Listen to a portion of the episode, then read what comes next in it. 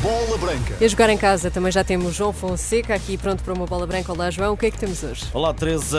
Manchester ao rubro. João Neves abre braço de ferro entre portugueses. O conselho de um antigo internacional brasileiro influente médio do Benfica ao jovem Algarvio e a entrevista de Pinto da Costa esta noite à SIC. Campanha ou não? Vamos lá então à bola branca. Boa tarde. A Bernardo Silva junta-se nesta bola branca Valdo. Se João Neves sair e em direção a Manchester, que seja para o City e para as mãos de Pep Guardiola. Referência na Luz, onde foi campeão, o internacional brasileiro faz um pedido ao jovem médio das Águias.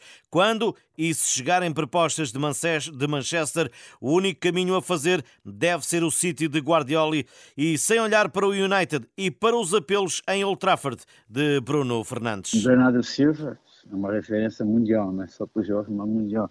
Do outro lado, tem Bruno Fernandes, que gostaria de ter como colega. Então, para o João, eu penso que é super interessante e gratificante ver dois realmente ícones do futebol mundial brigando, brigando no bom sentido para tê-lo como colega.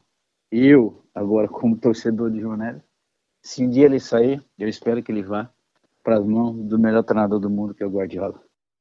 E este não é o único conselho de um dos mais criativos médios que passou pelo Benfica. Valdo acrescenta o nome de João Félix para lembrar a relevância de uma decisão para um jovem jogador. O mais importante nesse momento para o João é a escolha e faz para o seu futuro. E temos o exemplo, eu posso falar sem problema nenhum, do Félix, que na minha opinião, em termos de esportivo, financeiro não me diz respeito, mas em termos de esportivo, acho que quando você escolhe ir para o Atlético de Madrid, acho que é uma má escolha, que não tem nada a ver com as características de João Félix. Então acho que a escolha é muito importante nesse quesito.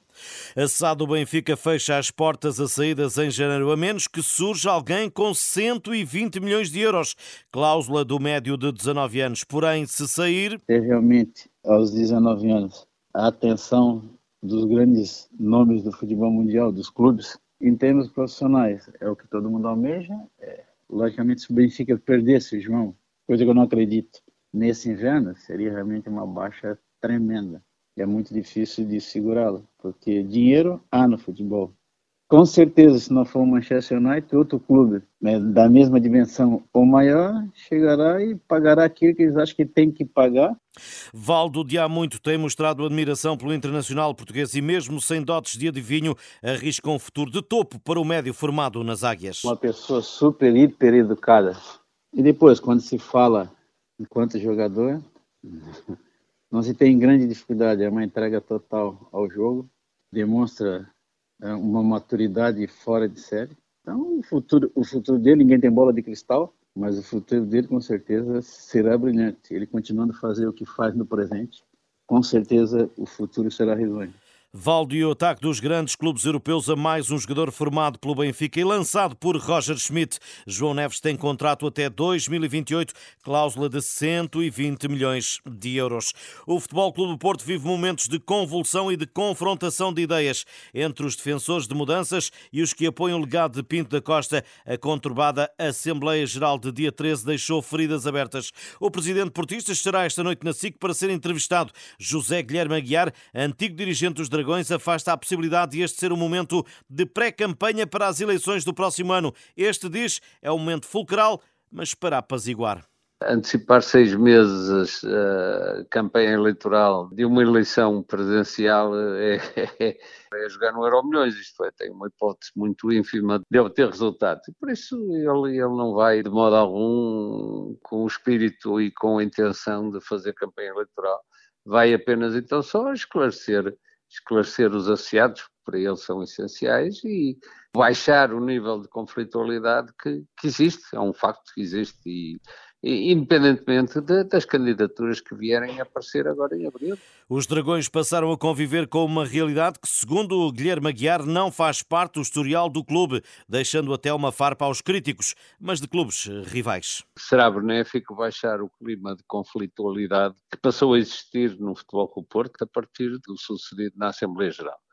Por isso, ninguém melhor do que o Presidente para poder eh, afastar eh, os receios que possam ter existido. Não, eh, manifestar a sua, a sua solidariedade para com todos os associados. E digo mais, eh, não há ninguém que não se aproveite do sucedido e das, e das circunstâncias em que sucederam no Futebol do Porto para vir, para vir tentar deitar fogo em casa alheia, esquecendo-se de apagar os incêndios que têm em sua própria casa.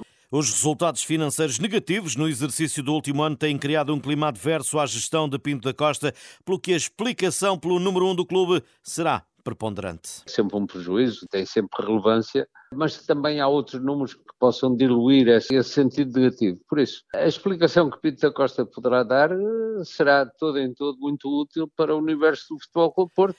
José Guilherme Aguiar, antigo dirigente do Porto, a bola branca. Pedro Moreira é oficialmente treinador do Casa Pia. A ligação foi anunciada esta manhã pelos Gansos, sem informar a duração do contrato. O novo treinador substitui Felipe Martins, será apresentado amanhã em conferência de imprensa. A estreia de Pedro Moreira está marcada para sábado na Madeira com o Nacional, jogo relativo à quarta eliminatória da Taça de Portugal. Futebol feminino, o Benfica defronta no Seixal as suecas do Rosengard. Amanhã será a segunda jornada do Grupo A da Liga dos Campeões. Duas equipas que serão derrotadas na primeira ronda e que já se conhecem da época passada com duas vitórias das portuguesas. Filipa Patão, técnica benfiquista, estabelece as diferenças com a temporada anterior. É uma equipa um pouco mais contida, eh, uma equipa que, que, se remete um pouco mais ao seu processo defensivo, mas não deixa de ter as suas valências ofensivas, não deixa de ser uma equipa eh, perigosa na transição, uma equipa que, que quando consegue algum espaço uh, consegue ferir o adversário, portanto, mais uma vez vamos ter que estar no nosso melhor para, para conseguir um, um, um bom resultado, mas acima de tudo para continuarmos a mostrar que o Benfica está a evoluir nesta competição. Vindas de uma derrota por 5-0 com o Barcelona, mas cientes de que estiveram à altura do embate, a treinadora mantém-se confiante nos desafios que terão ainda pela frente. Se nós conseguimos ombrear o mais possível com um forte candidato ao título da Liga dos Campeões, então é obrigatório nós pensarmos na vitória em todos os jogos uh, que aconteçam daqui para a frente na Liga dos Campeões. A treinadora das encarnadas Filipa Patão Benfica Rosengard é amanhã às 8 da noite e tem arbitragem da galesa Cheryl Foster. Estas e outras notícias em rr.pt. Boa tarde e bom almoço. Obrigada, João. Até amanhã. Até amanhã.